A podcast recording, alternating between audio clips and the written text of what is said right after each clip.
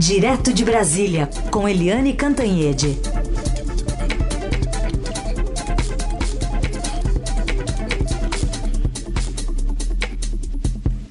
Bom, agora três casas conectadas pelo rádio. Eliane, bom dia. Bom dia, Raíssa e Carolina ouvintes. É verdade. Vocês dois estão em casa e eu também estou em casa aqui em Brasília. Estamos é, aí estreando uma nova era é, do, do trabalho no Brasil e no mundo, né? Com todo mundo confinado em casa, a gente está tendo que aprender a trabalhar em home office. É, é isso mesmo. Bom, Eliane, e para a gente começar essa coluna, eu queria que você falasse um pouquinho sobre os jornais brasileiros e o destaque nessas coberturas né, tão importantes no caso da pandemia e a prestação de serviço e informações para a população. Olha, é, é, Carolina, a gente, né, nós jornalistas, particularmente nós mulheres jornalistas e nós mídia impressa, falada, televisada, nós temos tido é, momentos de muita dificuldade desde o início do governo Jair Bolsonaro, que todo dia arranja um jeito de jogar a população contra a mídia e contra os jornalistas e, particularmente, como eu disse, as jornalistas. E agora foi muito gratificante ouvir o presidente do Supremo Tribunal Federal, Dias Toffoli, dizendo que o trabalho da imprensa, da mídia em geral, tem sido impecável para manter as pessoas informadas, para ensinar as pessoas é, como se comportar, etc, etc. E nesse momento em que nós todos precisamos nos unir, precisamos de solidariedade, de empatia para reagir ao inimigo maior, que é o coronavírus, os jornais hoje todos saem com uma capa muito bonita, muito emocionante, uma capa azul é, que é a campanha dos jornais Juntos Vamos Derrotar o Vírus. É, e depois, é, mais embaixo, Unidos pela Informação e pela Responsabilidade. É isso, os jornais é, se colocam não como concorrentes, mas como parte de uma corrente é, unida contra o vírus e é a expectativa dos jornais e de nós todos, de cada um de nós, nesse momento do coronavírus. Nós temos que nos unir e derrotar esse vírus mortal. Muito bem. Você pode conferir Aliás, nas capas. Oi? Aliás, deixa eu só complementar, né? Eu quero aproveitar esse comentário para dizer que ontem é, já chegamos a 25 mortes do coronavírus, são, e mais, além dessas 25, 22 em São Paulo, 3 no Rio, é, ainda há 10 mortes no Rio de Janeiro que são investigadas, ou seja, as pessoas tinham características de, é, do coronavírus, mas ainda não há o resultado dos exames. E, além de tudo, mais de 1.600 é, contaminados, ou seja, a doença está se espalhando celeremente. É isso. Bom, Eliane, é, vamos tratar também de novidades da, nas leis do trabalho, né? Anunciadas por medida provisória assinada pelo presidente Jair Bolsonaro, se adaptando a esses tempos aí em que trabalhadores estão em suas casas. É, é, é, é ontem a gente viu aí uma reunião de grandes empresários para fazer uma alerta de que pode vir pela frente uma leva de 40 milhões de desempregados. Nós temos mais de 10 milhões, em torno de 12 milhões, antes do início da pandemia, o que já era uma tragédia social, econômica, política enorme e agora eles estão prevendo 40 milhões de desempregados, ou seja, mais do que a população de muitos e muitos países, e eles estão pedindo um plano Marshall, ou seja, uma solução de guerra para evitar uh, que o, a contaminação do vírus na economia destrua os empregos, destrua as relações sociais do país, porque isso pode gerar uma convulsão social, inclusive com é, um aumento desenfreado da violência. É, o governo vem tomando medidas, anunciando liberação de é, bilhões do BNDES, fazendo transferência de dinheiro é, do, do PIS-PASEP para o FGTS, é, preparando é, 200 reais nos próximos três meses como antecipação para o BPC, aquele é, benefício de, de previdência é, continuada e também é, para é, as pessoas que não têm contrato formal de emprego, que nessas horas são ficam numa situação muito difícil porque eles não têm nenhum tipo de proteção, nem FGTS, nem férias, não tem nada, né? É, e é nessa medida provisória que foi lançada, ela é, é, vamos dizer o seguinte, é uma suspensão da CLT porque ela permite, por exemplo, a suspensão dos contratos de trabalho e, portanto, dos salários durante quatro meses. Durante quatro meses, empresas e trabalhadores poderão fazer acordos individuais, independentemente do que diz na lei trabalhista. E isso, claro, também vale para sindicatos e setores. Mas o fato é é, que as empresas ficaram muito vulneráveis e os, os trabalhadores também.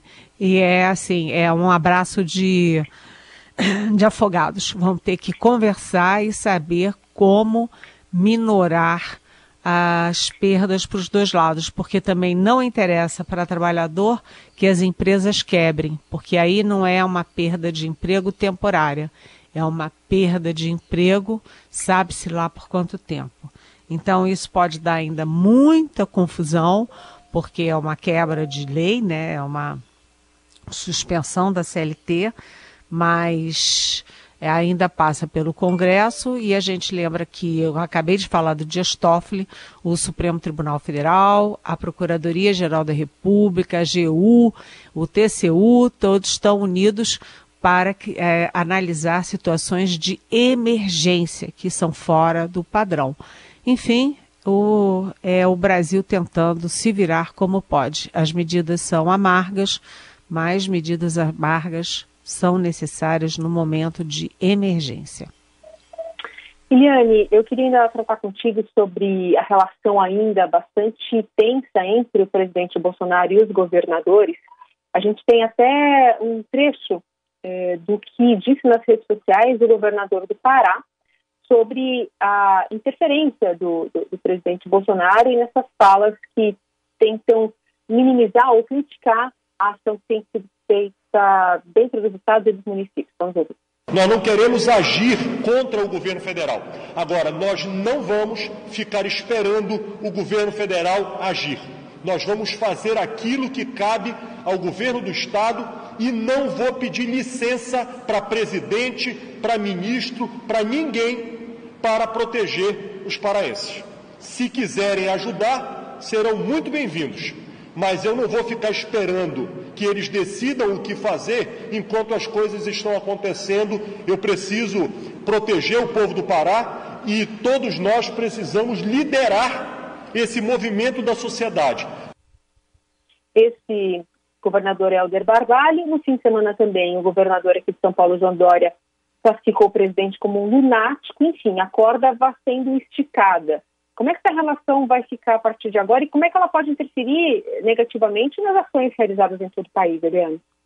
Olha, é, é incrível como é, está sendo politizada a crise, né? Porque é, o presidente Jair Bolsonaro ontem dobrou a aposta de que há uma histeria e de que estão exagerando.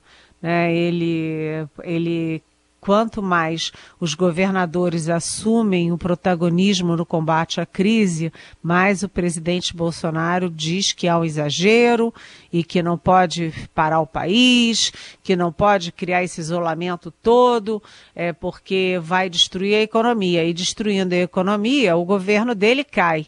Então ele está preocupado com o governo dele, está preocupado com o protagonismo dos adversários de 2022. É, ele está politizando essa questão. Nessa entrevista mesmo do, do, do Helder Barbalho, é, o Helder Barbalho disse que recebeu um telefonema é, do Palácio do Planalto, é, dizendo que haveria uma teleconferência do presidente da República com um grupo de governadores, ele incluso. Aí o Helder Barbalho estava bravo porque ele foi para o palácio, passou o dia inteiro no palácio, o dia inteiro esperando a teleconferência, uma comunicação, qualquer coisa, qualquer sinal do palácio, e não veio. Por isso que ele disse: eu não vou ficar aqui esperando e eu vou fazer o que precisa ser feito. Então, o Bolsonaro está batendo de frente com o João Dória, de São Paulo, como você disse, com o Witzel, do Rio de Janeiro, e o Helder Barbalho está bravo. É, há aí toda uma pressão para que a ideia das teleconferências seja mantida a partir de hoje, mas o clima para essa teleconferência não está nada bom, não. Os governadores, por exemplo, começaram a fechar suas fronteiras né, proibir, por exemplo, proibir voos. E aí o presidente, é, ANAC, é, todo mundo dizendo não, não, não, não vamos permitir isso, porque isso é uma, uma regulação federal. Os estados não têm poder para isso. O governador de São Paulo é, proibiu cultos cultos evangélicos, cultos de qualquer natureza, porque a, a autoridade sanitária, aliás, não só do Brasil, mas no mundo, proíbe aglomeração porque o vírus passa de pessoa a pessoa. O que, que o Bolsonaro faz? Vai TV, na TV amiga e diz que governador não pode é, cancelar culto nenhum. Né, que as pessoas têm o direito de ir para o culto e que o pastor é que tem que saber o que fazer. Não, presidente, não é o pastor, não. É a autoridade sanitária.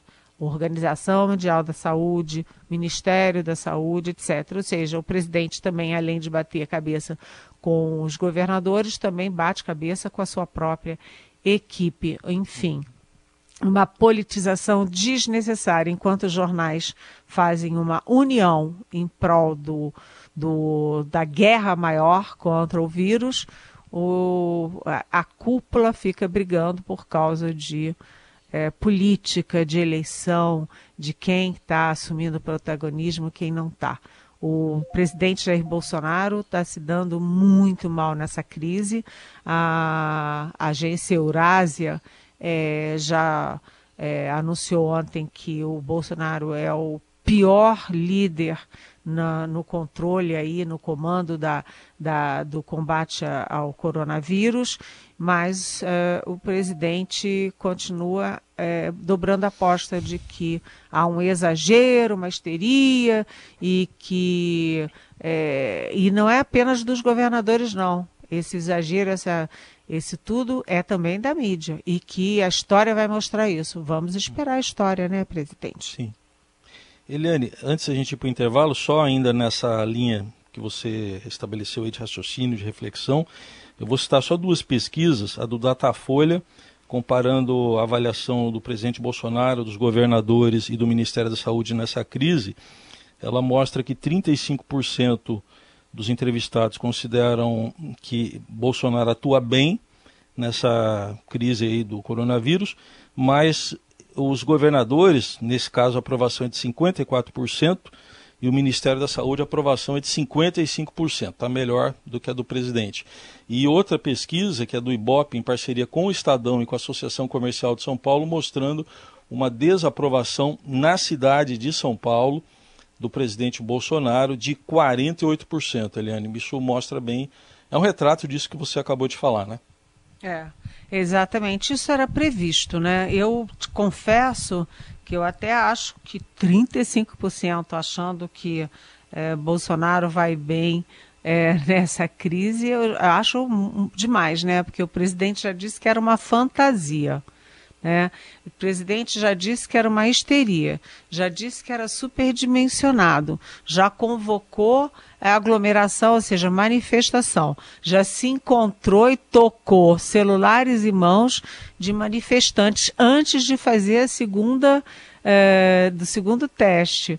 Né? O presidente está é, com todo o entorno dele, agora já são 23 pessoas da comitiva, é, várias delas do entorno dele dentro do Palácio do Planalto, contaminados. E o presidente continua desafiando a realidade. Enquanto o filho dele é, criou uma crise com a China. Nós, com essa expectativa de 40 milhões de empregados, precisamos muito do nosso maior é, parceiro comercial, do nosso maior comprador, que é a China. Bater de frente com a China nesse momento é insano. Mas 35% acham que ele está indo bem. Ou seja, esses são os crentes, né? É a, é a, é a fé bolsonarista que está acima da racionalidade. Participação de Eliane Cantanhede. Eliane, tem um assunto aí que entrou no radar com o coronavírus, uma sugestão dada ontem pelo ministro da Saúde, Luiz Henrique Mandetta, de adiar as eleições municipais. Mas já teve reação, né? Já teve reação. É, eu já estava pensando nisso, né? Porque é, como é que os candidatos às prefeituras vão se comportar nesse momento? Como é que deputado e senador é, vão se comportar nesse momento? Eles vão fazer campanha, vão de casa em casa, é, vão se vão focar nisso ou vão, vão se preocupar com o combate à pandemia, com as votações que têm que ser feitas no Congresso? Então, acho que não há nem clima para isso. E o ministro Luiz Henrique Mandetta é, fez essa sugestão. Eu achei que fosse ser bem recebida, mas não foi não. O primeiro a reagir foi o presidente da Câmara, Rodrigo Maia. Ele diz que não vê sentido em discutir essa questão agora. Também a presidente da Comissão de Constituição e Justiça do Senado, senadora Simone Tebet, que tem sido uma voz cada vez mais ouvida no processo político, ela também é contra essa discussão. O fato é o seguinte: o Mandetta jogou isso na mesa e agora vai ser discutido. Eu acho que vai depender muito de como a crise da saúde vai evoluir. Se você começar a ter uma. Começar não, porque já começou, né? Se a evolução dos contaminados e das mortes é, for muito rápida, for muito é, traumática demais, acho que não tem nem clima para isso. Agora já há também uma pressão muito grande para que o fundo eleitoral seja desviado da política para o combate ao coronavírus. Ou seja, todo mundo tem que tirar um pouco ali para contribuir. É, e aí eu estou falando não apenas do setor público, mas também do setor privado. O setor privado tem que contribuir. E, aliás, o que, que os bancos estão ajudando nessa crise toda? Eu, sinceramente, ainda não vi e não ouvi falar sobre isso. Muito bem. Eliane, tem perguntas de ouvintes aqui que chegaram. Eu vou fazer uma aqui da Regina. Regina está falando, perguntando o seguinte: por favor, na sua concepção, cara Eliane, quais os efeitos maléficos de um chefe qualquer de poder, seja em âmbito legislativo, executivo ou judiciário, divulgar ser positivo para o coronavírus. É, ela diz que já foi tornado público que a Angela Merkel, lá da Alemanha, está em quarentena e que o presidente do Senado, Davi Alcolumbre, está é, também em isolamento, porque ele contraiu o coronavírus. Pergunta a Regina. Oi, Regina. É, bom dia, muito obrigada pela sua presença. Nessas horas você tem a distinção de quem de quem não tem grandeza, tamanho para o cargo e de quem é um estadista. É, a Angela Merkel definitivamente é uma estadista, ela se comporta na crise como já vinha se comportando antes. Né? Ela tem sido a grande estadista nessa crise. E ela fez o que toda, todo cidadão e principalmente todo chefe de Estado e de governo tem a obrigação de fazer. Né, ela comunicou que teve contato com contaminados, que aliás era o médico, né? Aliás, ela diz que nem teve contato direto com ele, mas ele está ali no entorno dela e ela, para não colocar em risco os outros, ela se colocou em é, quarentena. O presidente do Senado, o Davi Alcolumbre, teve a doença, anunciou que deu positivo, ficou internado uma noite e está em quarentena em casa. Né? É assim que se faz. Todos todas as pessoas é, públicas e privadas têm obrigação de comunicar que estão com o vírus ou que estão fazendo exames e que, portanto, podem representar perigos para as outras, porque esse vírus é assim. Né? Se você não dá chance a ele, se você ficar trancado em casa, é, trilhões de vírus vão morrer, porque eles não vão encontrar hospedeiros. Vão estar no chão, nas ruas, jogados fora e não vão encontrar hospedeiro e vão morrer. Agora, se você dá chance ao azar, o vírus vai para você e você se torna um propagador do vírus. Então é importante a comunicação clara e transparente e é importante você tomar as medidas que valem para todo mundo, principalmente para quem tem responsabilidade com uma nação inteira, caso de presidentes, presidentes de poderes, enfim. É, é assim que a gente faz, né, Regina? Outra pergunta, Eliane, essa do nosso ouvinte Marcos, é, vai no sentido de recursos financeiros para as pessoas que estão em casa. Queria perguntar para a Eliane se não seria a hora de liberar o FGTS dos brasileiros, já que a ajuda econômica até o momento, na visão do Marcos, tem um direcionamento específico às empresas. Oi, Marcos. É, a equipe econômica está se esforçando para ter medidas. Né? Ontem teve mais medidas, o BNDES entrou é, no samba para liberar verbas e uma das questões que se analisa é exatamente a FGTS, já foi usado antes né, para aquecer a economia. É, a liberação de uma parte do FGTS e agora de novo. E, inclusive, é, muita gente, milhões de pessoas no país não sabe que existe uma coisa chamada PIS-PASEP. Então tem é, muito dinheiro, bilhões é, do PIS-PASEP que nunca foram reivindicados pelas pessoas ou por seus herdeiros. E esse dinheiro também vai ser desviado para o FGTS para poder reforçar o caixa. E aí, o que, que é o caixa? Quais são as três frentes que o governo ataca? Um é, evidentemente, o combate a questão é, sanitária, a questão da saúde, né, os leitos, todas as medidas, os respiradores, as medidas necessárias para combater o vírus.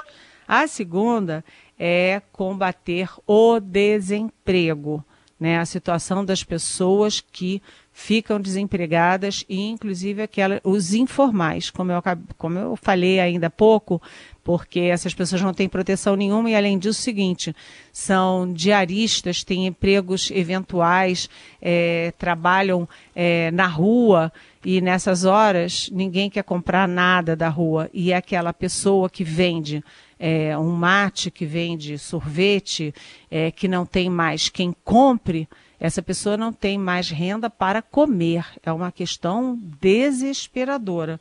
E a terceira questão é, é tentar minimizar as perdas da economia, ou seja, da, do, da, do próprio setor produtivo. Então, uh, a gente já viu que setores do, do varejo estão despencando dramaticamente, como, por exemplo, o setor de turismo. Né? O setor de serviços em geral caiu 25%, imagina, 25% de março em relação a, a fevereiro, nos primeiros 19 dias. E, enfim, o governo está tentando agir em todas essas frentes, mas há uma questão diabólica nisso tudo, que é o seguinte: é, o Brasil cresceu 1,1% no ano passado, na época das vacas gordas, o Brasil não conseguiu crescer. A economia está devagar, quase parando. E segundo, você tem um déficit fiscal é, absurdo. Então, não tem dinheiro sobrando para investir numa época de emergência e fazer o tal do plano Marshall. Então, Olha, Marcos, a situação é dramática, é cobertor curto, mas a prioridade agora são essas três: uhum. salvar empresas, salvar empregos e salvar as vidas das pessoas contra o vírus. Muito bem. Oi, Eliane, ouve a música aí.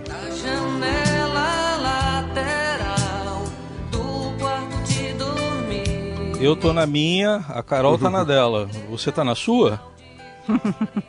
tá todo mundo trancado dentro de casa e todo mundo preocupado com os nossos bolsões de miseráveis, porque aí é que a coisa vai pegar, porque nem janela, nem casa direita eles têm para se proteger, não é?